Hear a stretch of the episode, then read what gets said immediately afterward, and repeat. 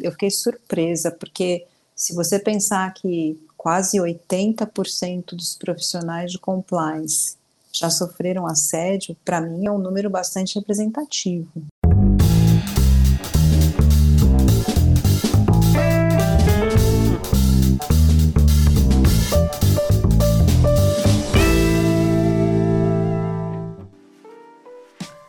Olá, seja muito bem-vindo, muito bem-vinda ao LecCast. Eu sou o Márcio Calai e no episódio de hoje nós vamos falar de um tema importante: profissionais de compliance vítimas de assédio. Vamos tratar de assédio sexual, assédio moral e, enfim, de todas as, as mazelas, os problemas que giram em torno desse tema tão importante e ainda pouco discutido. Afinal de contas, nas nossas aulas de compliance, é sempre muito comum que se diga. É, é, sempre existe uma pergunta que sempre se repete que é: mas quem investiga o investigador? Quem investiga o profissional de compliance se ele estiver envolvido em algum problema? Essa é uma pergunta bastante recorrente, mas algo que eu não escutei falar até hoje é quem cuida do compliance officer, quem olha pelo compliance officer, quem protege o compliance officer em uma situação de assédio. E essa é a pergunta que a gente precisa responder aqui hoje com é, a ajuda da Gabriela Reutbur, que é a diretora é, de compliance na Nokia para Américas, e ela vai nos ajudar porque ela desenvolveu um estudo que está publicado aqui neste livro que eu já falei algumas vezes, Insights de Carreira para Compliance Officers, e que traz dados importantíssimos aí, dados alarmantes, como o fato de que 76% dos compliance officers entrevistados nesse trabalho de pesquisa já sofreram algum tipo de assédio. Então, realmente assim, o papo vai ser muito legal. Nos meus avisos de sempre, hoje um aviso muito rápido a você que ainda não fez a sua inscrição para a décima edição do Congresso Internacional de Compliance. Um grande evento, como sempre, três dias, mais de mil profissionais de compliance reunidos aqui em São Paulo. Leandro Carnal já confirmado e muitas outras atrações estão sendo confirmadas. Se você ainda não sabe do que eu estou falando, acesse congressodecompliance.com.br e saiba mais, garanta sua vaga com as melhores condições deste lote de ingressos antes que os ingressos sofram um novo reajuste. Pessoal, vamos lá, vamos bater esse papo importantíssimo com a Gabriela. Como sempre, seja muito bem-vinda ao LecCast. É um prazer bater um papo com você mais uma vez. Obrigada, Kalai. Boa noite. Obrigada mais uma vez pelo convite. É uma honra. Boa Gabi, noite a todos. Eu adoro falar com você, você sabe disso, já falei isso outras vezes. Você é uma, é uma pessoa que tudo que encosta traz muita qualidade. O nosso papo anterior ele repercutiu muito quando nós falamos da sua carreira, da jornada internacional, trouxe muita inspiração para tanta gente, muitos comentários, enfim, as pessoas realmente se inspiraram no que você trouxe e, e eu fiquei feliz, apesar do tema ser um tema duro, um tema sério, que a gente pudesse falar novamente sobre este assunto nesse trabalho de pesquisa fantástico que você desenvolveu e, como eu disse, está publicado no Insight de Carreira para Compliance Officer, Compliance Officers, em um artigo que se chama e aí eu vou recorrer aqui novamente um pouco mais sobre o elefante cor-de-rosa, conversando com profissionais de compliance vítimas de assédio. Explica para a turma que não sabe do que a gente está falando por que é, elefante cor-de-rosa, por que um pouco mais, que história é essa? Claro. É, na verdade, é quase uma continuação do primeiro artigo que eu escrevi, né? É, eu, quando entrei no Compliance Mastermind, no, no, no programa, é, eu fiz, é, eu fui convidada para escrever o primeiro artigo, né, que foi no segundo volume da coleção, e eu escrevi em conjunto com a minha querida é, Rose Vuolo, Rosimara Vuolo, a gente lembra que a gente fez aquela divisão por assunto, o pessoal escreveu em dupla, e aí a gente se interessou em escrever sobre assédio, o Ale Guirão ia escrever mais sobre a parte é, legislativa, mais didático nesse, nesse, nesse é, mais focada na parte legislativa, porque ele dá aula e tudo, e a gente ia focar numa parte um pouco mais prática. Naquele primeiro artigo, a ideia era conversar sobre assédio, um tema que a ideia era trazer exemplos práticos, porque muitas vezes é, o que, que a gente vê no dia a dia? as, é, a linha é, entre o que é assédio e o que não é muito tênue, né, Kalai? Não é um, uma é, é uma área meio cinzenta, né? Tem gente que sofre assédio, sabe que tem alguma coisa acontecendo, mas não sabe muito bem, às vezes, né? É, que nem a palavra bullying que veio, né? Todo mundo sofria bullying na infância, mas nunca ninguém chamou disso, né? Agora tem nome. A gente então, chamava assim, de zoeira na escola. a gente chamava criança. de zoeira. Era Exatamente. Zoeira. Então, hoje tem um nome, o um nome, né? Inclusive em inglês, né? Bullying, né? Então a gente a gente era zoado e hoje todo mundo sofre bullying. Então assim é, a ideia era trazer mesmo exemplos práticos para que as pessoas que fossem ler, porque a gente tinha aquele approach, aquele, aquela, é, é, o viés daquela segunda edição era um viés mais prático, né? Então a ideia era trazer casos práticos de assédio para meio que trazer um, um, uma luz para que as pessoas que estivessem lendo aquilo percebessem, olha, eu sofri assédio, nem dei conta, ou eu estou sofrendo assédio, eu, isso aqui não está legal, e mais ou menos dar um formato para meio que uma, um, um, como é que eu vou dizer, um alerta, né, mesmo para as pessoas, né, naquele, naquele segundo volume, que foi o primeiro artigo no segundo volume, eu coloquei 21 casos de assédio, mas não necessariamente sofridos por profissionais de compliance eram casos de assédio mesmo para ilustrar situações de assédio. Então eram casos assim, alguns absurdos com é, é, pessoas colocando apelidos indesejados, enfim, situações as mais loucas. E eram 21 casos que, que eu é, tive o cuidado de é, anonimizar, se é que a gente pode dizer essa palavra, claro, mas de, dúvida de não, não deixar rastro e nem, e nem, e nem que, que, as pessoas pudessem ser identificadas. Que a ideia era mesmo abordar o assunto, não fazer uma caça às bruxas, fazer com que as pessoas tentassem identificar quem que passou pelo quê. A ideia era realmente trazer os casos e, e ver como é que as pessoas receberiam aquilo. E foi muito bacana, porque a Rose acabou trazendo um um pouquinho mais da parte teórica e eu foquei mais nessa parte de trazer os casos mesmo. Foi muito legal. Quando a gente foi conversar do terceiro volume, do Insights de Carreira, aí vocês me pediram é, algumas propostas, né? E dentre os assuntos propostos, um deles seria vamos dar continuidade para o primeiro artigo, mas vamos focar só no que foi sofrido pelo profissional de compliance. Eu tinha dado outros tantos mais é, outro tan outros tantos temas, né, tinha sugerido, é, até mais, é, talvez mais é, é, robustos, não sei, e você falou, Gabi, adorei. Aí você falou, vamos focar nesse aí, e foi quando comecei a pesquisa.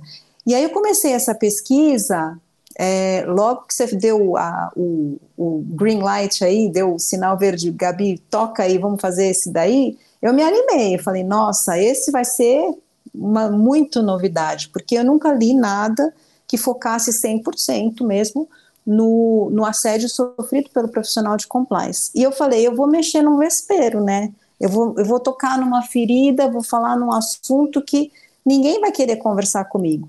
E eu fiquei muito preocupada. Eu falei, ah, eu vou conseguir conversar com pouquíssima gente. Como é que eu vou começar a conversar com as pessoas, né? Porque quem que vai conversar comigo? Eu, eu como profissional de compliance, até quero deixar muito claro, durante a minha carreira como profissional de compliance, não sofri assédio. Sofri, não sofri assédio profissionalmente, mas não enquanto na carreira de compliance. Então, nem o meu depoimento está lá.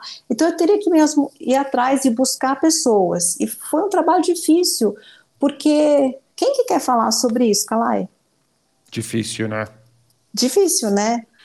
As pessoas se sentem, é um assunto desconfortável, as pessoas não querem ser identificadas, existe um cuidado de é, eu não posso, eu não posso é, dar uma pista para o meu empregador, né? Eu, eu, vou ser queimado no mercado se eu falar sobre o assunto. Então, esse te, esse artigo, eu tive um cuidado até muito mais, não que o outro não, tenha, não tivesse tido cuidado, mas claro. com esse artigo eu tive um cuidado tão absurdamente maior. Pra você ter uma ideia, Kalai, antes de publicar, eu conversei com cada uma das pessoas que deu depoimento e, e pedi aprovação do texto. Do texto do depoimento de cada uma, porque eu não queria correr o risco de alguém falar, mas você não podia ter escrito isso, isso agora é, pegou ruim para mim aí, pegou claro. mal para mim aí. Então eu tomei to... foi, foi muito mais trabalhoso. E aí, como que aconteceu? Eu comecei a falar com algumas pessoas mais próximas, e aí é, muita gente não tinha sofrido o assédio, é, algumas tinham sofrido assédio e algumas não queriam falar sobre o assédio. Então, tinha várias pessoas aí, e aí eu falei: bom, é, você não sofreu, mas você conhece alguém que sofreu para falar comigo? E aí foi naquela do boca a boca, mas um boca a boca muito de perto, Calai. Foi um boca a boca assim. É, me ajuda, eu estou precisando. No final das contas, a coisa foi tomando uma proporção e as pessoas foram gostando de falar, foi quase um grande divã conversar com as pessoas, com os colegas, porque eles se sentiram de verdade à vontade para conversar comigo, de dividir, sabendo que eu ia tomar muito cuidado. Eu tinha pessoas que falavam assim, Gabi, não publica sem conversar comigo. Claro. Por favor, isso é muito sério. Aí eu falei assim, olha, eu, eu, pra você ter uma ideia, eu tive que criar uma planilha de Excel gigante. Eu acredito. Para não correr o risco. Você acredita, né? Ah, Gabi. Agora, agora você vai ter que falar. Ah, Gabi. Ela, primeira, primeira participação dela no, no LecCast, ela trouxe acho que umas 16 páginas de anotações para não se esquecer das. É, cê, cê, mas isso, Gabi, isso só mostra realmente a sua qualidade. Eu tenho certeza que você fez esse Excel para realmente não não, enfim, não, não deixar de cumprir com aquilo que risco, você tinha combinado lógico. com as pessoas que participaram. E o tema é seríssimo. O tema realmente é não é. muito sério. Eu comecei que... a ficar com medo, Calai. Comecei a ficar com medo de prometer alguma coisa e esquecer que eu prometi. Então, cada vez que eu falava com uma pessoa, eu falava, deixa eu anotar isso aqui. E aí eu tinha a lista de observações, a coluna de observações, ela era gigante, porque é, eu prometi isso para fulana, eu prometi isso para o No final das contas, eu já tinha acabado assim, de alguma forma, assim, meu Deus do céu, eu não posso correr o risco de não consultar as pessoas que eu prometi, então eu vou consultar todo mundo. Então, antes de publicar, eu tinha reorganizado uh, a estrutura dos depoimentos, né, porque, logicamente, que eu dei uma limpada nos depoimentos, para até para poder estruturar o artigo, e aí eu acabei decidindo realmente que eu ia conversar, que eu ia consultar todo mundo para não correr risco. Então, as, os 38 depoimentos, 38 não, foram 34, porque das 38 pessoas que sofreram assédio, quatro não quiseram conversar sobre. Inclusive, uma das pessoas, é uma pessoa muito querida, ela sofreu um burnout absurdo, assim, de ser internada. Hoje ela está super bem, essa pessoa, estou em contato com ela, acompanhando a carreira e tudo. Mas uma pessoa que, assim, passou muito mal, pessoas muito queridas, Kalai, que tem uma pessoa também que é, eu não acreditei quando falou para mim que foi parar na UTI, sofreu um problema cardíaco seríssimo. Então, assim, é um assunto sério, é um assunto sério, tem consequências psicológicas, tem consequências físicas, né? E vamos falar, vamos falar, vamos compartilhar. Existe um, um local, e, e o mais bacana disso é que eu acabei criando uma relação de confiança muito grande com todas as pessoas com quem eu conversei, as que concordaram em dar depoimento, as que não concordaram. Teve pessoas que deram depoimentos através de outras pessoas, que tamanho medo. Não, mas... Olha só. E tá tudo bem, Esperto, né? O importante claro. é a gente conseguir. Mas foi muito, foi muito interessante. Foi um trabalho que começou muito tímido, muito despretensioso, e de repente ele foi tomando uma proporção. Quando eu vi, eu já tinha 50 depoimentos, eu tinha consultado 50, não 50 depoimentos, já tinha consultado 50, 50 pessoas. pessoas. e eu tomei o cuidado, chegou no finalzinho, eu falei assim, eu preciso de mais um homem para dar os 25, para completar, para ficar 25 a 25, para dar justamente, para poder trazer uma coisa equilibrada em termos de resultado. Então foi dessa forma que eu consegui estruturar né, o artigo, foi dessa forma que ele foi caminhando. E aí, quando eu comecei a ter os contatos com as pessoas, aí foi também outro desafio, né, Kalai? Porque todo mundo trabalhando, algumas pessoas já no presencial tinha que falar no horário fora do horário de trabalho, tinha gente é, que não queria falar e acabou falando. As pessoas, algumas pessoas foram indicadas por pessoas que eu conheço e que de alguma forma se sentiram tão à vontade, acho que eu criei um ambiente tão seguro para elas falarem. Muita gente chorou. Não, imagina. Mas assim, derramou, derramou lágrimas, assim, e eu acabei até chorando junto, porque é muito ah. emocionante, né? Você é, é, muito, é muito, é muito emocionante do ponto de vista assim. É, você, você sente aquilo, aquela pessoa está te contando, está te, tá te confidenciando uma situação triste e ela acaba revivendo aquela situação e não aguenta e acaba chorando. Muitas pessoas choraram, não foram poucas. É. Homens e mulheres, tá, Kalai? Não, eu posso imaginar. Me surpreende. Com certeza, eu posso imaginar, Gabi, porque realmente é, não é brincadeira. A gente usa às vezes a expressão, como você, usou a expressão burnout. A gente tem um episódio aqui que fala especificamente sobre burnout, né? Que a gente entrevistou o professor Marcos Mendanha, que foi um papo incrível, muito esclarecedor sobre o que é e o que não é.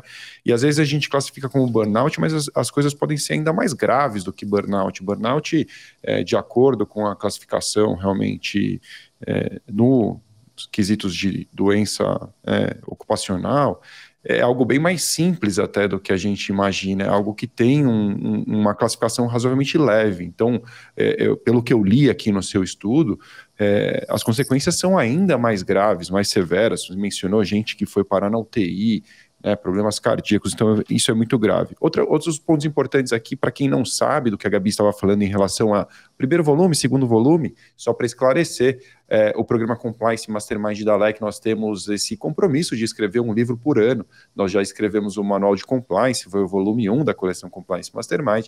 O Compliance, além do manual, que é o volume 2, que a Gabi se referia no primeiro artigo que foi escrito sobre esse tema, em parceria com a Rose e é, que tinha, como ela disse, né, esse aspecto prático, esse viés, na verdade, de trazer o, o que ultrapassa os contornos de um manual, né, além do básico do compliance, então já temas mais aprofundados, mas com abordagem prática.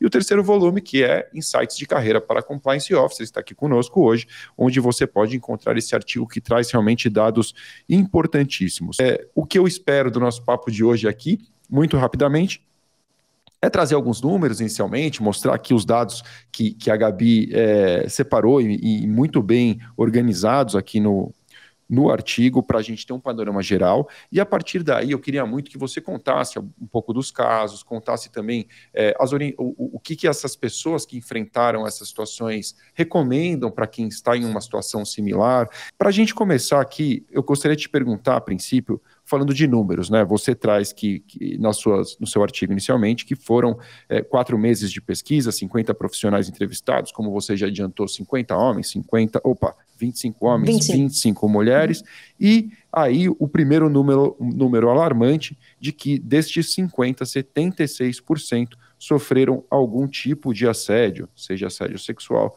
seja assédio moral. E aí a primeira pergunta que eu te faço é: isso te surpreendeu? Você esperava encontrar um número assim? Como foi esse primeiro Não. contato com isso para você? Não esperava, eu fiquei, eu fiquei surpresa, porque se você pensar que quase 80% dos profissionais de compliance já sofreram assédio, para mim é um número. Eu, eu não conheço muitos números, muitas estatísticas, mas eu acho que quase 80% é um número bastante representativo, né? É, misturado, né? Eu não separei, eu, eu, não, eu, não, eu não quis falar só de assédio moral, nem só do sexual. É, muito, muito, é, aliás, muitos não. Interessante é que durante a conversa que eu tive com as pessoas que sofreram assédio sexual, eles evoluíram para o moral.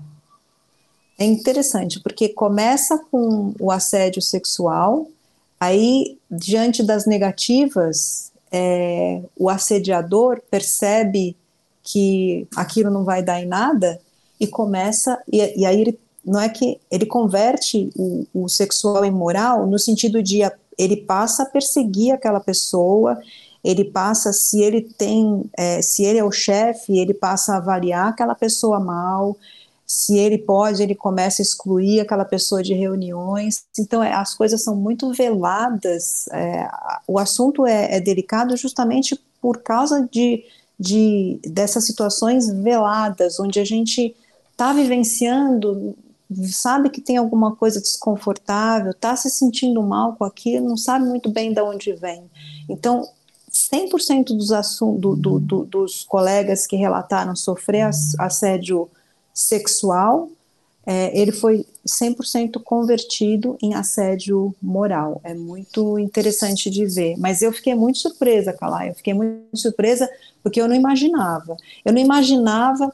É, eu, eu não me surpreendi de pessoas não quererem falar. Claro. Que eu acho que é super normal, eu acho que isso não é surpresa, eu acho que até entendo, respeito muito quem está aqui me ouvindo e que preferiu não falar, tem todo o meu respeito, mas agradeço imensamente as pessoas que tiveram a coragem de falar, ou que, que sentiram um espaço de segurança para falar e entenderam o meu trabalho no sentido de proteger a identidade e, e, de realmente abordar o assunto e tentar chegar numa conclusão de, como a gente vai falar mais para o final, de aconselhar as pessoas que estão nessa situação o que fazer para se estruturar, o que fazer para evitar, ou se você está vivendo, como é que você pode sair dessa? Essa é a ideia que a gente vai conversar um pouquinho mais lá para frente. Mas eu fiquei realmente muito surpresa, eu fiquei muito surpresa. Eu vi alguns, algumas estatísticas depois, é, por exemplo, a OAB teve um, um, estudo recente, não sei se você acompanhou, quase 80% das advogadas já sofreram, advogadas já sofreram assédio também. Então é um número que quase meio bate com com a minha pesquisa. Verdade, verdade. Um número infeliz, mas que realmente traz essa infeliz número coincidência infeliz. entre as duas pesquisas. Entre as mulheres, Gabi, você destacou alguns números aqui também que me parece importante trazer para o papo. É, das 25, 21 é, reportaram ter sofrido algum tipo de assédio, ou seja, 84% no caso das mulheres, é, e aí até se aproximando ainda mais desse número da OAB que você trouxe. É, e aí, eu, também me, outra coisa que eu gostaria de, já de marcar desde já, dessas 21, é, duas declararam ter sofrido assédio sexual, e né, como você esclareceu aqui, tanto sexual quanto moral, porque moral. É, se misturam, né, e, e a, a, coisa Evoluiu. evolui. E, e dessas 21, 11 optaram por não reportar, né, por não denunciar, e apenas 10, ou seja, menos da metade, decidiu reportar. Queria só primeiras impressões sobre esses números em relação às mulheres. Depois a gente vai contar os casos que você mais se impressionou, que você gostaria de compartilhar. Eu, eu acho que para pontuar um pouco esses números, é, imaginar que das mulheres que sofreram assédio, praticamente metade reportou, eu acho que é, o que, que isso representa? Eu acho que se a gente falar um pouquinho dos homens, a gente vai ver que metade de mulheres reportando é um número absurdamente maior se a gente comparar com quanto dos homens que reportaram. Vou os trazer os números dos homens aqui, então, menos então, 20, Menos de 25%, ou seja, as mulheres quase 50% reportou e e os homens praticamente menos de 25 reportou. Se quiser falar. É, trazer os números para todo mundo estar tá na mesma página, aí você pode analisar de forma completa. De homens, dos 25 homens entrevistados, 17 reportaram ter sofrido algum tipo de assédio, é, uhum. ou seja, nesse caso, 68% é o número no ambiente masculino. Me surpreende o fato de que quatro reportaram assédio sexual. Isso é um número que, para mim, eu esperava encontrar um número maior entre as mulheres, mas um número maior nesse caso, de, nessa pesquisa, foi entre os homens. É, no caso de assédio, desses quatro casos de assédio sexual, apenas um resolveu denunciar, e de modo global, dos 17, quatro reportaram é, a denúncia né, dos 17 casos de assédio sofrido, misturando assédio sexual e moral. Ou seja, como você bem colocou, menos de 25% decidiu fazer a denúncia. E eu, e eu te interrompi para dar esses números quando você fazia uma comparação com a, a questão justamente das denúncias. Os homens denunciam menos do que as mulheres, eu acho que é o que esses números mostram, correto? Primeiro lugar, eu, particularmente, quando eu comecei a fazer é, as entrevistas, eu estruturei as perguntas, por isso que eu eu criei aquele Excel, porque eu queria poder comparar depois as respostas, mapear, quantificar e montar algum tipo de estatística, porque eu não sabia o que, que eu ia encontrar pela frente. Quando eu vejo, é, quando eu vou conversar com profissionais de compliance e só metade reporta no caso de mulheres e um quarto reporta no caso de homens. Aí a primeira coisa que eu me surpreendi, não me surpreendi, mas se a gente parar para pensar que na nossa profissão a gente prega o reporte, a gente prega o reporte, né? Quando a gente claro. é, é, o, é o compliance da empresa, se a gente trabalha na área de compliance, o que, que a gente é super vocal no nosso trabalho? Você se vê alguma violação, reporte, né? E de repente, quando ele, o profissional de compliance, está na pele de sofrer um, um problema como um assédio, ele não reportar, aí entra a questão da maturidade do programa de compliance na empresa ou do local onde o profissional está. Então, eu acho que é, não tem como separar essas duas coisas. Então, para mim, é muito claro: é, a empresa que tem um programa de compliance estruturado, muito maduro, muito à frente, como você falou né, na, nas aulas da LEC, é, o profissional de compliance, é, se ele se ele, se ele tem uma violação, se, se, ele, se ele comete uma violação, ou se ele é, sofre uma violação, é, ele é o primeiro que deveria dar um exemplo, em, em tese. Em tese, se ele está dentro de uma, é, de uma estrutura robusta, de um programa de compliance efetivo e não para inglês ver. Né? Porque existem, a gente sabe que empresas que estão com programa de compliance para check the box, apenas só para inglês ver realmente. Então, é, eu acho que tem tudo a ver com a maturidade do programa de compliance. O que, que isso quer dizer? É, por exemplo, você colocou aquela pergunta no início. É, se o profissional de compliance é, sofrer algum tipo de, de assédio, discriminação, bullying, seja lá o que for, ele tem um canal especial para ele? Ou as coisas vão seguir o curso normal, é, como se fosse um funcionário comum. Não que a gente seja nenhum super-herói nem nada de incomum, mas se a gente está dentro de uma estrutura onde tudo vem para a gente, de repente a gente está sofrendo aquilo e vai existir um conflito de interesse, teria que ter numa empresa com um programa de compliance avançado, estruturado, algo, é, algum alguma política para prever esse tipo de situação. Eu, por exemplo, sugeriria que se algum problema desse acontece numa empresa, que a empresa terceirize a investigação, que a investigação não seja feita internamente, que ela contrate uma consultoria, a gente conhece tantos colegas aí com consultorias, né? Mas eu, eu a, minha, a, a minha sugestão aqui seria é, o profissional de compliance sofreu, ele não vai usar a estrutura de investigação dele, porque todo mundo se reporta para ele, vai ser um conflito de interesse sem tamanho. Então, é, coloca lá na política, se alguém da equipe de compliance sofrer, isso aí vai ser terceirizado, ou existe alguma equipe é, X especial para isso, não sei. Então, isso já é o primeiro, o primeiro ponto. É, isso demonstra é, onde as pessoas estão, se elas, se elas confiam no programa de compliance delas ou não. Então, acho que isso tem muito a ver com isso. E, e até a gente estava brincando, né, que as mulheres reportaram em dobro do que os homens, né? Então, o que, que isso mostra? Que elas coincidentemente estavam em empresas que eram melhor estruturadas ou que elas é, acreditam mais no sistema? Ou o que, que aconteceu para elas reportarem tanto assim do, em dobro, né? Duas vezes mais do que os homens? É uma pergunta que a gente faz aqui e que eu ainda não tenho a resposta, mas é, fica aí para gente, a gente é, é, tentar analisar o porquê disso, né? O porquê, o reportar ou não reportar, eis a questão, que é o, é o nome do capítulo aí do livro, né?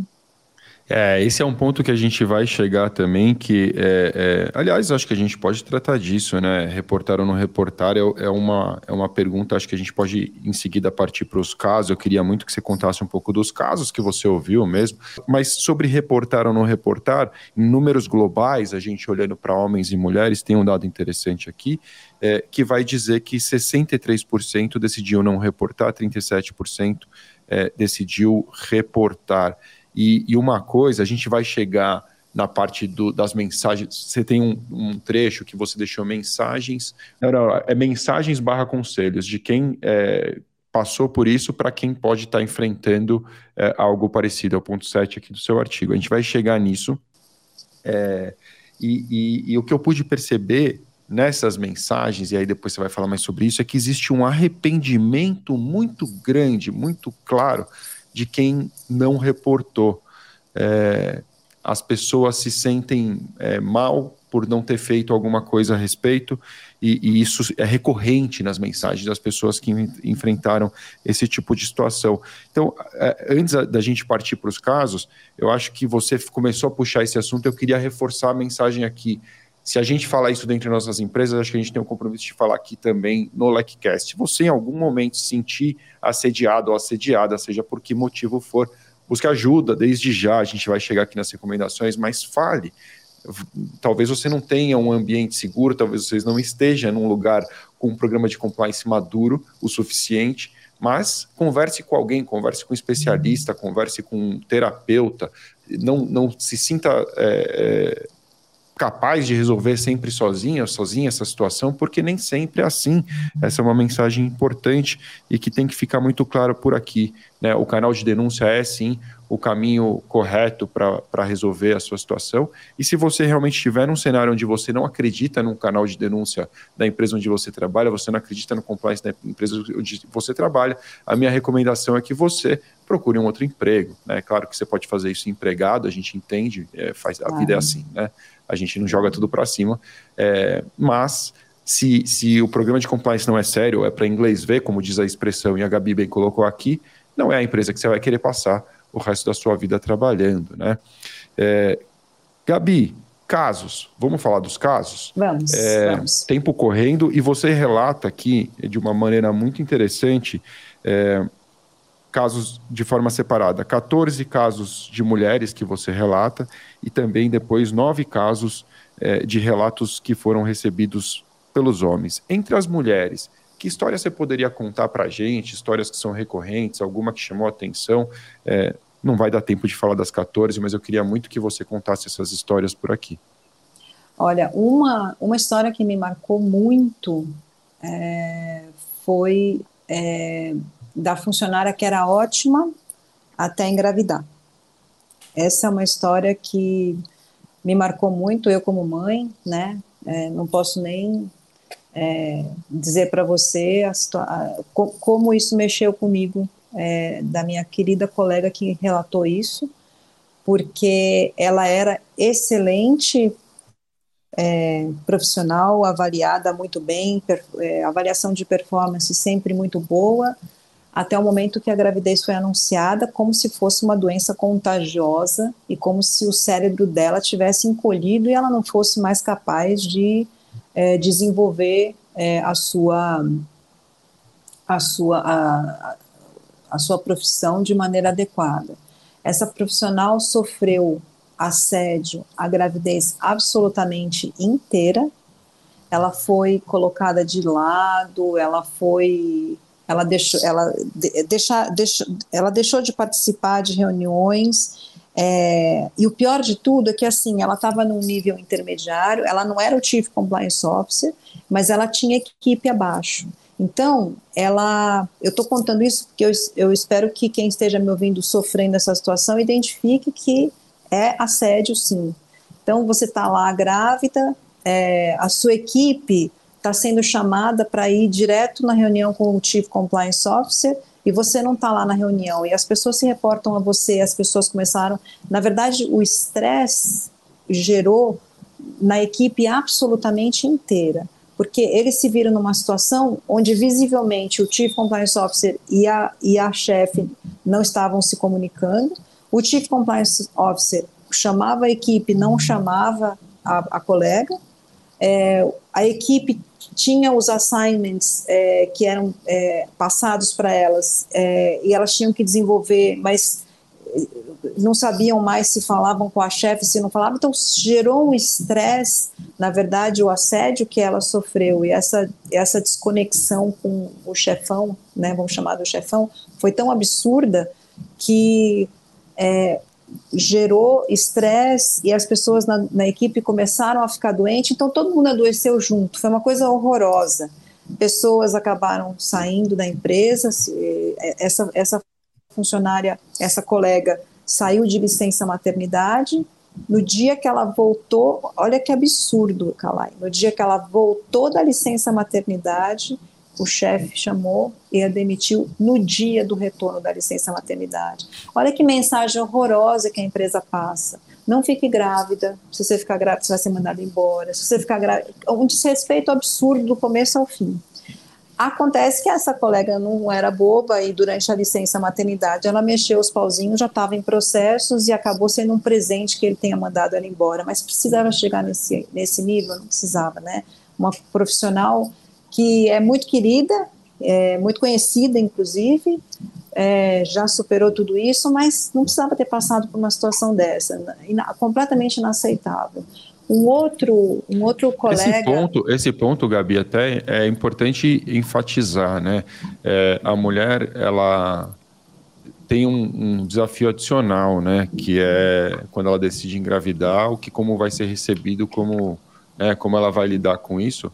E, e eu acho que é importante, né? Que, que exista uma reflexão sobre isso. É, homens que ainda em algum momento acham que é válido fazer uma brincadeirinha sobre esse tipo de assunto, é, considerar que realmente é um problema, nossa, ela, ela, o que eu vou fazer agora? Que eu vou ficar sem essa pessoa? Então, nossa, eu já preciso contratar outra no lugar. E é, é, é eu acho que deve haver um, um preparo principalmente dos homens líderes nessas situações, para lidar com essa situação com absoluta naturalidade, para não dizer com alegria.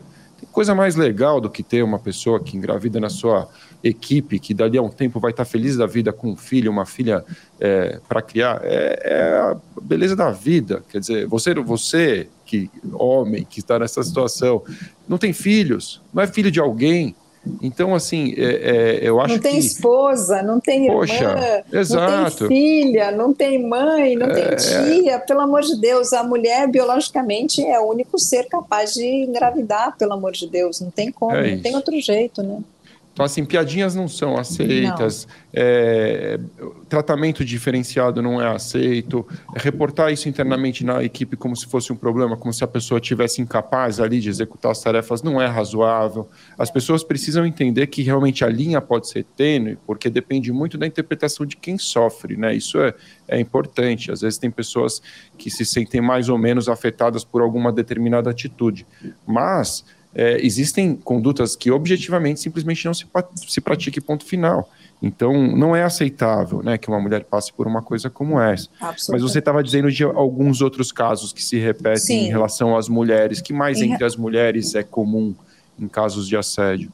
Teve muito. Eu, eu achei interessante que teve caso de assédio sexual, de investida sexual, que não deu certo, que teve negativa e virou como eu falei para você, é, o assédio moral, mas teve várias mulheres que se reportavam para outras mulheres e que foram muito perseguidas por outras mulheres, assim, um assédio moral absurdo, assim, como se fosse uma competição, assim, uma coisa assim do mal mesmo, uma coisa.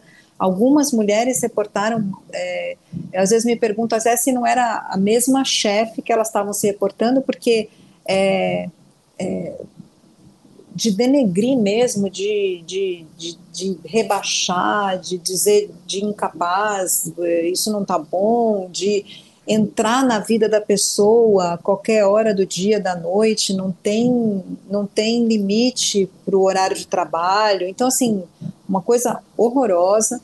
Tem um caso de um homem, de um colega do sexo masculino também, que foi muito Sim. perseguido por um chefe e o chefe, é, esse colega não bebe álcool. Ele não bebe álcool porque ele tem um histórico na família e ele decidiu que ele não vai beber álcool e a gente tem que respeitar, da mesma forma que você acabou de falar, temos que respeitar, né? É uma escolha. E nessa cultura dessa empresa que ele trabalhava, todo mundo que é macho pra caramba tem que beber desculpa falar, mas era mais ou menos assim que, que a coisa veio para mim. E ele é, caiu na besteira de dizer não no B. Podia dizer, sabe, ah, não estou afim hoje, ou sei lá, né? Às vezes, por exemplo, eu vou contar aqui um segredo ao vivo, né? Eu eu gosto de correr, você sabe, né, Calai? Então, é, não combina muito beber muito álcool com quem quer estar tá em boa forma. Então, às vezes eu não quero ficar justificando que eu não estou afim, eu falo que eu estou tomando antibiótico. então eu falo assim, ah, eu estou tomando antibiótico, não posso beber, porque é mais fácil, porque aí a pessoa não pergunta mais, né? Se eu falar, não estou afim, não, mas bebe, né? Então, estou brincando aqui, mas vou, agora as pessoas sabem meu segredo, mas esse colega, é, ele caiu talvez na besteira de ser honesto e dizer eu não bebo. Para quê? Pronto. Pronto. Dali para frente, algo, né? não, dali para frente, ele virou, com todo respeito aqui, virou o viadinho, virou é, a bichinha. Pelo amor de Deus, eu não estou falando para ninguém que é isso que eu estou pensando. Não, claro, eu estou vai de assédio à homofobia, eu, né? Vai entendeu? Vai de assédio, assédio é. sexual, que entra em uma coisa homofóbica, é uma coisa de uma cultura machista, super, né, macho man ali. Então, assim, é uma coisa horrorosa. Então, assim, a cada oportunidade que o chefe tinha era de meio desafiar a masculinidade do colega, uma coisa horrorosa. Então, assim, mulheres sofrem por gravidez, homens sofrem por causa de, de masculinidade, mulheres sofrem porque, é, eventualmente. Então, existem todo tipo, assim, tem uma gama. Eu, eu realmente é, convido todo mundo aí a ler o livro, é, o artigo, mas existe uma gama aí de, de tipos de assédio inimagináveis inimagináveis. Acho que a palavra é, é essa, Calai, inimagináveis. Gabi, eu vou te ajudar. Você confessou uma, vou confessar uma aqui também. Eu, eu moro longe, agora não moro mais em São Paulo. Eu jogo pôquer com meus amigos de colégio. Uma vez eu fui ao pôquer em São Paulo, não queria beber porque eu tava com medo de beber dirigir. Não faz sentido, né? A gente claro, não pode dirigir beber. Claro, porque não, não faria isso. Não. E aí, para eu ter que ficar explicando, não, mas é só uma cervejinha, não, mas é só um vinho, mas toma aí. Eu não posso, cara. Eu, eu tô tomando antibiótico e aí é, não vai ter como. Foi a forma que eu me blindei para dirigir em tranquilidade. Na, e aí ninguém pergunta, né, Calai? Não, e se eu tivesse dito, não, não, eu tô dirigindo, os caras falam, ah, você tá de brincadeira, é só uma cerveja, não tem problema nenhum. Não é bem assim que, que a coisa funciona e às vezes a gente prefere simplificar. A investigação é, de assédio sexual, as investigações de assédio moral, elas já são investigações complexas. A investigação, num caso como esse, que envolve o próprio profissional de compliance, é ainda mais sensível. E, e aí quero até deixar aqui o convite a você que quer aprender mais sobre investigações internas corporativas. A próxima turma do curso da LEC começa já no dia 25 de abril e ainda existem algumas vagas. Se você quiser aprender um pouco mais sobre como conduzir investigações com eficiência e obter uma certificação profissional de investigação interna corporativa, está aí o link com mais informações.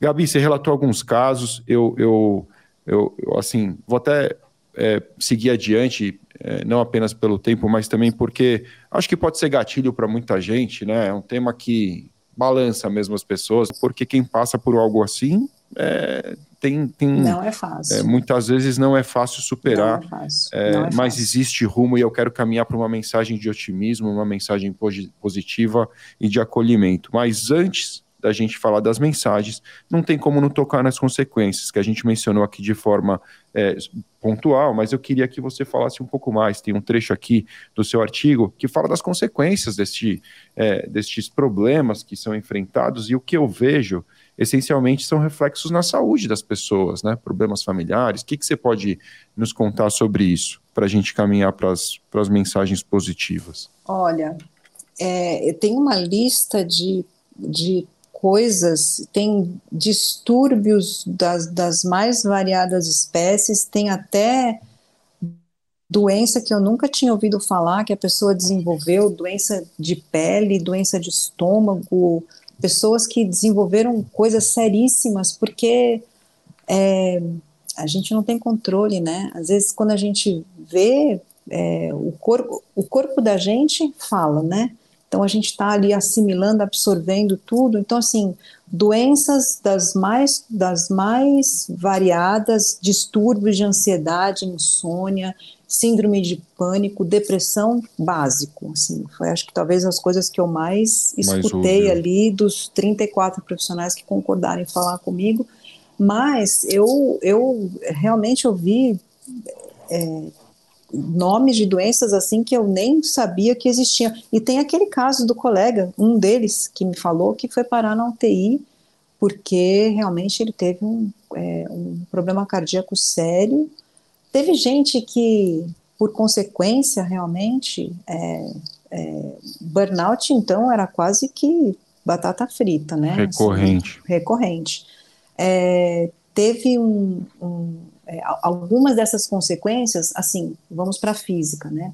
Da, da, das é, consequências emocionais, algumas pessoas pararam de trabalhar em empresa porque acreditavam que a área de compliance de empresa no Brasil não não estava suficientemente. A pessoa desistiu da profissão. A pessoa é... desistiu. Ah, não, a pessoa desistiu. Algumas desistiram da profissão, algumas desistiram de trabalhar em empresa, algumas foram abrir a própria consultoria, algumas é, para justamente não ter que viver essa situação, né? Eu vou escolher os meus clientes, é diferente, né?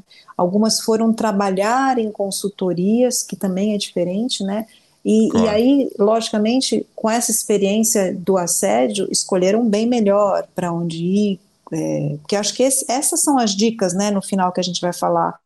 Sim, vamos de fazer uma leitura de ambiente que daqui a pouco a gente vai começar a falar, que é realmente fazer essa leitura, né? Fazer, é, entender antes de ir, porque acho que existem dois momentos, né? É, se você tiver a oportunidade antes de mudar de trabalho, tomar algumas cautelas, mas se você já está na situação, o que você pode fazer? Então são dois momentos aí. Você está vivendo a situação, ou você é, e, e você está naquele ambiente e você precisa saber decidir se você vai reportar ou não, decidir para quem você vai falar, e como você bem falou, Kalai, é, é uma situação muito, muito difícil de você lidar sozinho. É, fale com alguém, né? Você não está sozinho, sempre tem alguém na sua vida que vai escutar você. Se você não tiver alguém que você não queira dividir na família ou é, enfim, é, é, alguma pessoa próxima, procure um profissional, que eu acho que é importante você ter um local seguro para falar e uma pessoa de fora que vai te ajudar a enxergar o que está acontecendo e que vai é, te incentivar a, a se movimentar, porque às vezes a gente fica numa situação, porque a pessoa que sente o assédio, ela tem uma mistura de sentimentos muito grande. É um sentimento de culpa, é um sentimento de tristeza, é um sentimento de impotência, é um sentimento, às vezes, até de incompetência, uma, é uma mistura muito grande de sentimentos, e às vezes você não está com a sua cabeça muito boa para tomar uma decisão, para saber para onde ir. Então, converse com alguém. Eu acho que sempre uma pessoa de fora, uma pessoa em quem você confia, é muito importante. Às vezes a pessoa, por exemplo, ela não quer abrir para o cônjuge, a pessoa está casada, seja né, com o marido ou com a esposa, não quer contar, porque vai criar um problema dentro de casa. Então claro. não conte, mas, mas, mas recorra a algum, algum local, porque você vai explodir se você não falar.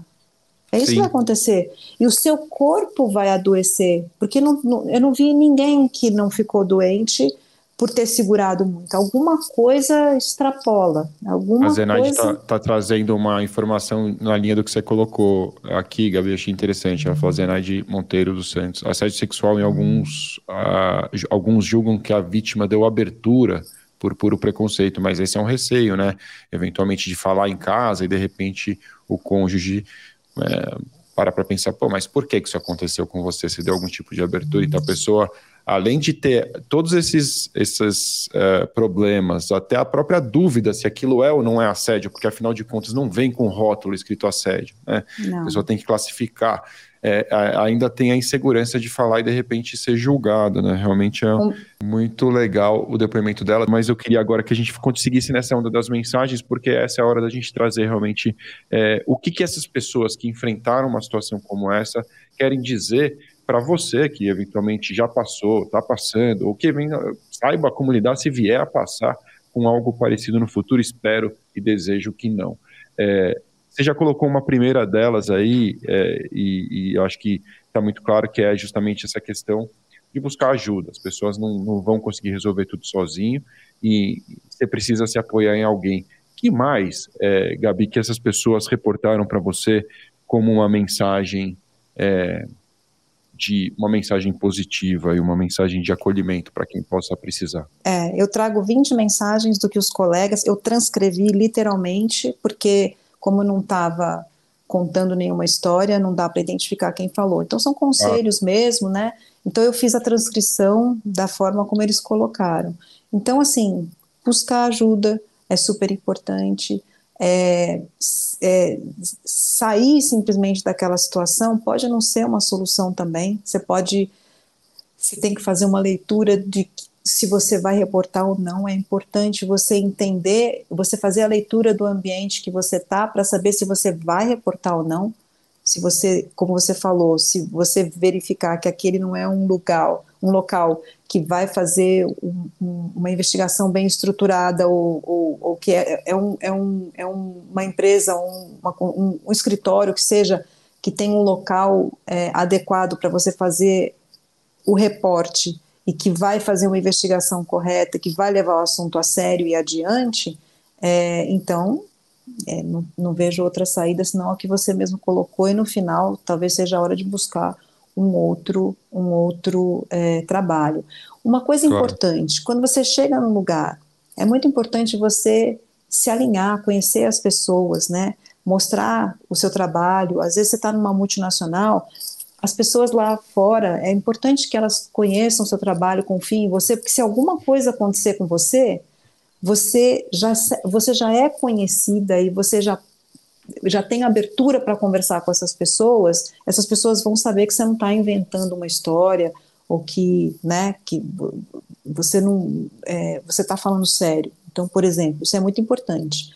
É, muita gente se arrependeu de, de, não denunciar, né? Você viu, né? Muita de, gente. Muitas é, mensagens de arrependimento. Mu né? Muitas, muitas mensagens de depois que eu saí, que eu me dei conta do que aconteceu, eu devia ter reportado. Enfim, muita gente se arrependeu muito, mas eu acho que também isso tem a ver com a maturidade da empresa e da pessoa, né? Agora, Sim. o que, que a Gabi vai, vai dar aqui de, de é, sugestão para as pessoas. Eu acho que muito, muito do que é, do que é, as pessoas poderiam evitar em termos de aguentar situações de assédio é se estruturar financeiramente. Eu acho que se você é, tiver uma estrutura financeira, isso eu aprendi numa época da minha vida que eu acabei me reportando para o controller. É, depois de um tempo eu acabei reportando para o presidente da empresa, mas primeiro eu acabei, eu comecei me reportando para a área financeira e eu conversando com esse controller, eu aprendi que você tem que estar tá preparado. Você, você não é imprescindível, né? Você não é. Todos os dias eu vou trabalhar falando: será que hoje eu volto para casa empregado ou não? Porque eu não sou imprescindível, né? Então assim, ninguém eu vou é. dar o meu melhor. Ninguém é. Então assim, eu vou dar o meu melhor mas com a tranquilidade de saber que, puxa vida, se amanhã eu for mandado embora, eu tenho é, um respiro aí, eu tenho o que a gente chama aqui em casa de o dinheiro da emergência para me manter por um ano. Eu, eu, eu, eu, eu, eu fiz isso. É, tenha mais de uma, uma fonte de renda. Né? Não, não dependa só daquele local da, do, do seu emprego, onde você é um funcionário, como fonte de renda única, tenha outras fontes de renda, invista em outras coisas, né?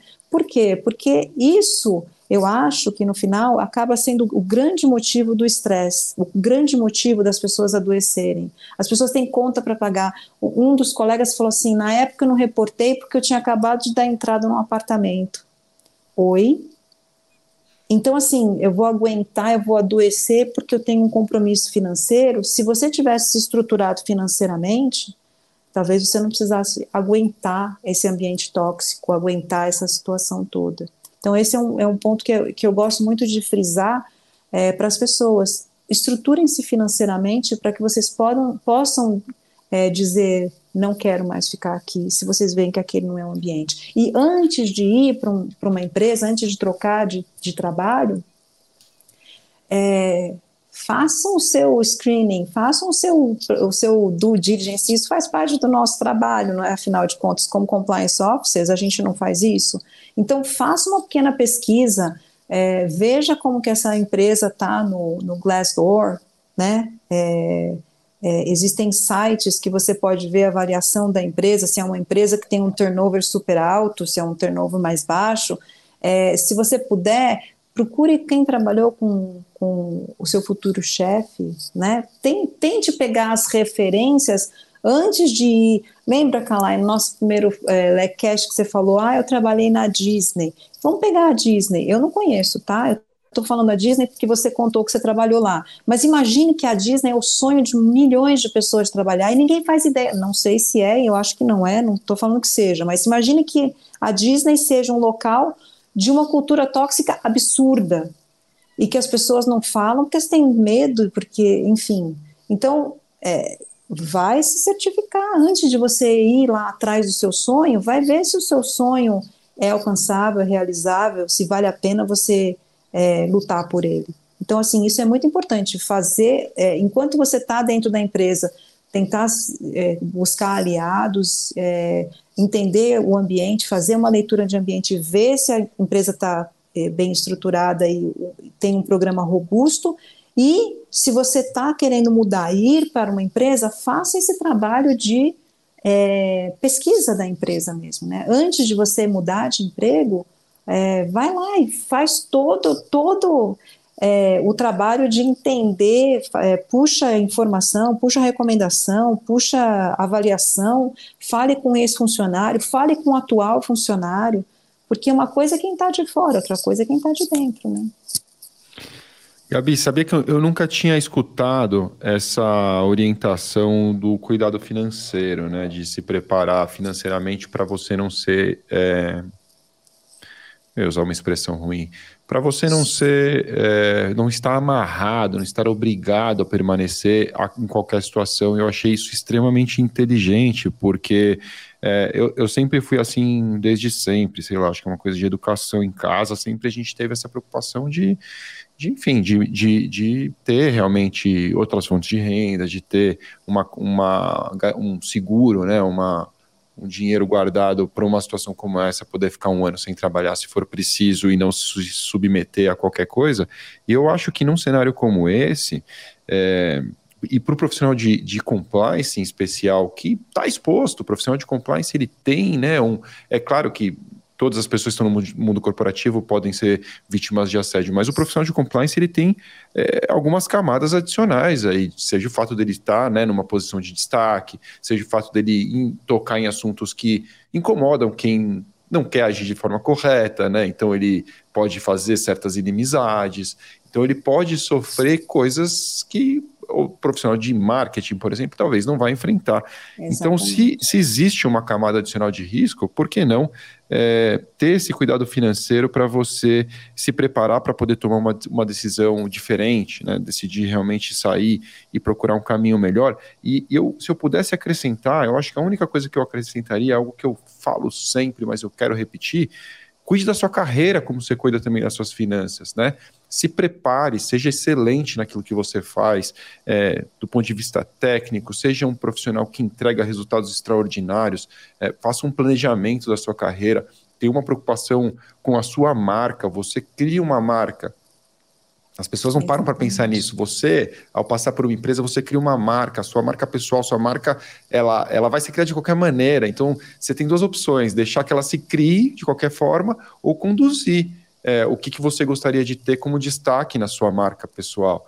Então, se você fizer isso de uma forma bem feita, como eu vejo muitos dos profissionais do programa é, Compliance Mastermind da LEC fazerem com excelência, o que acaba acontecendo é que o profissional que tem excelência técnica, cuida da sua marca pessoal, tem um networking fortalecido, esse profissional ele escolhe onde ele vai trabalhar, não é o contrário. Então, isso que a Gabi falou sobre realmente investigar as empresas, ir a fundo, saber como é o ambiente de trabalho. Ah, é great place to work, mas é mesmo.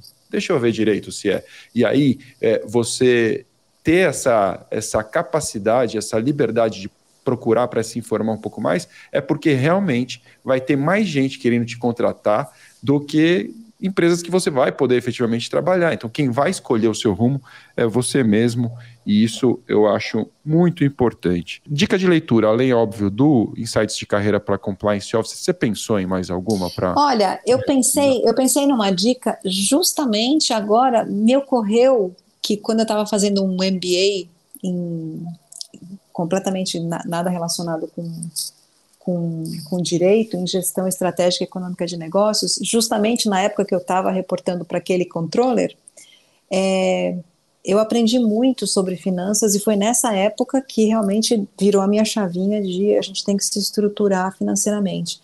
Eu li um livro na época que eu recomendo demais, para eu acho que é uma leitura é, para qualquer idade, inclusive tem a versão juvenil desse livro que chama Pai Rico, Pai Pobre.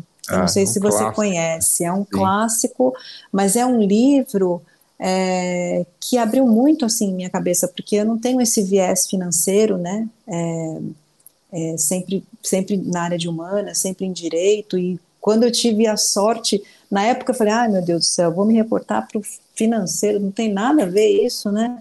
Mas no final foi uma coisa maravilhosa, porque aprendi demais, acabei fazendo esse MBA e acabei lendo é, sobre o assunto, e desde aquela época, foi mais ou menos em 2008, 2000, 2008 2010, é, eu comecei realmente a me estruturar é, de uma maneira que hoje eu tenho, eu tenho uma tranquilidade, sabe? Eu não fico se alguma coisa não está bem.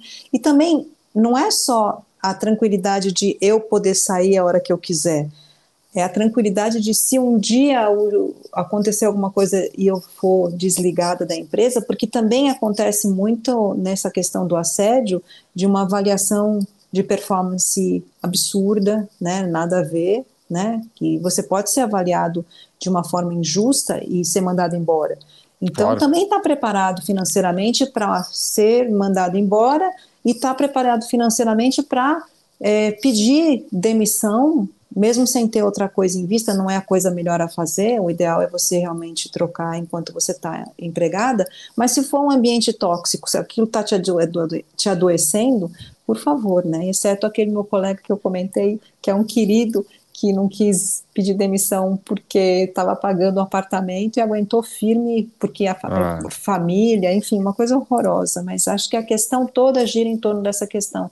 É causa de muito, muito, muito é, adoecimento das pessoas, realmente. Aquela ansiedade, né? Puxa vida, eu vou ser mandado embora a qualquer momento. Ai, meu Deus, eu preciso mudar de emprego, eu não posso pedir demissão, eu tenho que aguentar essa situação tóxica e é muito ruim, realmente. E as pessoas adoecem.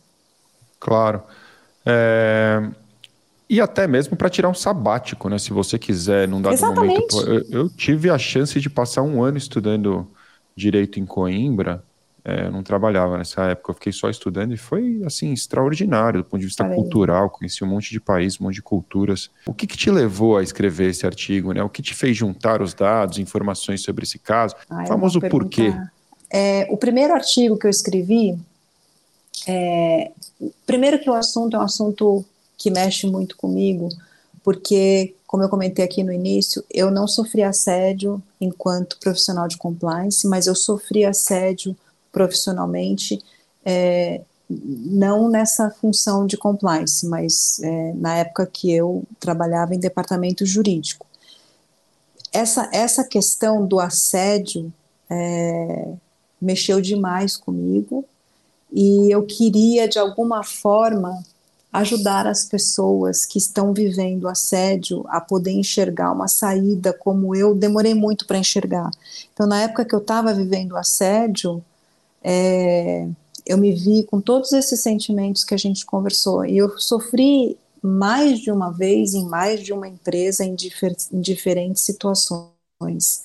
Então, é, a ideia era dar voz, era orientar, era poder trazer. O primeiro livro foi trazer exemplos, mostrar para as pessoas que isso não é aceitável. Ponto. Então, eu estou trazendo aqui uma opção de exemplos para vocês, isso está no volume 2. que são casos práticos de assédio, tem uns casos muito interessantes, uns casos absurdos, nenhum caso é divertido ou legal, é, são todos para a gente pensar, são 21 reflexões, são 21 casos para se ler. Quando veio, para mim, Márcio Calais sabe muito bem, foi uma redenção escrever aquilo. Foi uma redenção porque eu vivenciei uma situação e eu queria, de alguma forma, é, é, ajudar as pessoas que estivessem naquela situação para que elas é, vissem uma luz no fundo do túnel. Essa, esse foi o primeiro, a primeira é, explicação do porquê. E aí, quando, depois de eu ter ficado muito feliz de ter me juntado com a Rose para escrever o primeiro artigo, quando o Calai veio e falou, Gabi, vamos, vamos fazer, vamos seguir com a sua proposta de falar sobre é, é, assédio de profissionais é, de compliance, eu falei, uau, agora o bicho vai pegar, né? Agora como é que vai ser? Quem é que vai querer falar comigo? Né? Foi, foi assim meio assustador até, preciso te dizer, oh, Calai, porque é mais fácil você conversar com colegas para contar causa, né? Contar causa de, né, é, do que, é, como profissional de compliance, causa que vem, que a gente investiga, ou situação absurda, né?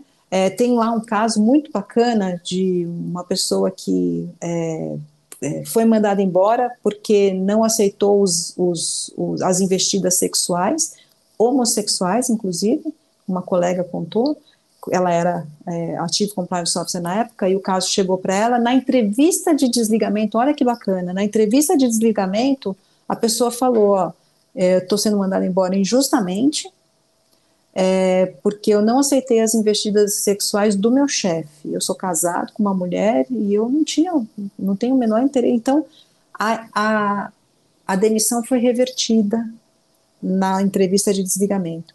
E depois o que, que aconteceu? O jogo virou. Essa pessoa se sentiu tão empoderada e ela ficou insuportável dentro da empresa. Então tem um monte de casos assim que você não acredita que aconteceram, mas falar realmente do profissional de compliance sendo assediado, para mim foi até, não era algo que eu tinha em mente assim, é, desde o começo, foi uma sugestão que eu dei e no final eu adorei escrever, foi muito bacana, eu, e eu me aproximei muito das pessoas, né, e inclusive a, aquela revista, estou até com a revista aqui, a CEP Magazine, que é do Compliance and Ethics Professional, que é da Sociedade falar, posso da falar, SCI. você sabe, é, claro. da, da SCI.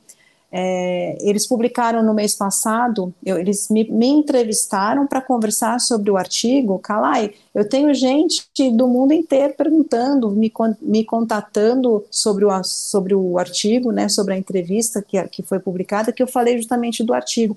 E na entrevista, é, o pessoal, o editor me pergunta assim: é, você tem alguma ideia de expandir a pesquisa? Eu falo assim, olha, eu adoraria de repente expandir, por que não, né? Pensar em de repente começar com. Porque eu falei só do profissional de compliance no Brasil. Né? E de repente a gente começar a cruzar dados, né? Falar do profissional de compliance da América Latina, da América do Norte, da Ásia, Europa enfim, é, Oriente Médio, a gente não sabe se isso é uma coisa só do Brasil. Eu deixei muito claro no, no artigo, na, na entrevista, que foram 50 profissionais é, sediados no Brasil. Então a gente pode claro. pensar em, de repente, é, expandir. Tem muita coisa aí que dá para fazer. E eu já estou sendo contactada aí por algumas pessoas. Quem quiser, tiver outras ideias, estou aí à disposição. Eu, eu acho muito importante, é, Gabi, a gente falava antes do episódio começar aqui, como chamou a atenção, né, falar desse tema, como as pessoas se interessaram, como as pessoas se aproximaram para falar, pô, que coragem, que legal e tal. E a gente percebe que as pessoas querem falar, mas têm medo, elas querem falar, mas assim, não sabem se isso pode ser prejudicial de alguma maneira é, elas querem mudança, mas não querem mudar, né? O que a gente fala, elas preferem que alguém levante a bandeira e você levantou essa bandeira com uma qualidade que você tem, muita, né? E, e, e, realmente ficou um trabalho muito inteligente, é um trabalho que respeitou as pessoas, trouxe informações úteis, trouxe dados e ao mesmo tempo trouxe, humanizou, contou histórias, colocou é, é, as recomendações de quem passou por isso e aí ao final as suas conclusões. Então realmente ficou algo que esse LecCast vai esgotar esse livro. Eu até preciso aproveitar para explicar. A Cris Maranhão está dizendo aqui, ó. Cala aí, por gentileza, volume 1 não localizado para comprar, volume 2 adquirido. Volume 1 esgotou é, e nós paramos na revisão. Nós estávamos fazendo um trabalho de revisão para lançar a segunda edição. Eu não confesso que eu não sei te dizer se ele foi concluído, mas ele deve ser lançado em segunda edição, revisada, para que você tenha acesso. O volume 3 ainda está disponível e eu tenho certeza que depois desse episódio ele vai acabar esgotando também. A Gabi, você pode encontrar lá no LinkedIn, né, Gabi? Acho que é o caminho pode. mais fácil para as pessoas falarem Acho com é você. É Gabriela é. Reutburd, se escreve R-O-I-T-B-U-R-D, e você pode é, falar mais com ela sobre isso. É isso, né, Gabi? Obrigado é demais. Você é uma querida, foi um papo super legal. E, e, espero que a gente possa evoluir com essa, com essa pesquisa sim, uma pesquisa mundial sobre assédio. Já pensou? para profissionais de compliance. Eu acho muito bacana. Obrigado, foi muito legal. Eu que agradeço. Super obrigada, Kalai. E quem quiser continuar a conversa, eu estou à disposição. Se eu não responder logo, eu peço perdão. Estou numa correria louca de trabalho, mas eu respondo, tá bom? Obrigada. Abraço e boa noite para todos. Aliás, eu vou falar mais uma coisa aqui. Se você gostou desse episódio, deixe um like, compartilhe esse vídeo. Vamos fazer a mensagem de compliance chegar ainda mais longe. Siga a LEC nas mídias sociais, no YouTube, também no LinkedIn. E é claro, é, esteja aqui conosco ao vivo, fica o convite se você estiver ouvindo nas mídias de, de áudio depois. Estamos sempre ao vivo, todas as terças-feiras, às 18 horas e 18 minutos. Para saber mais sobre compliance, acesse o site da LEC em lecelec.com.br. Valeu!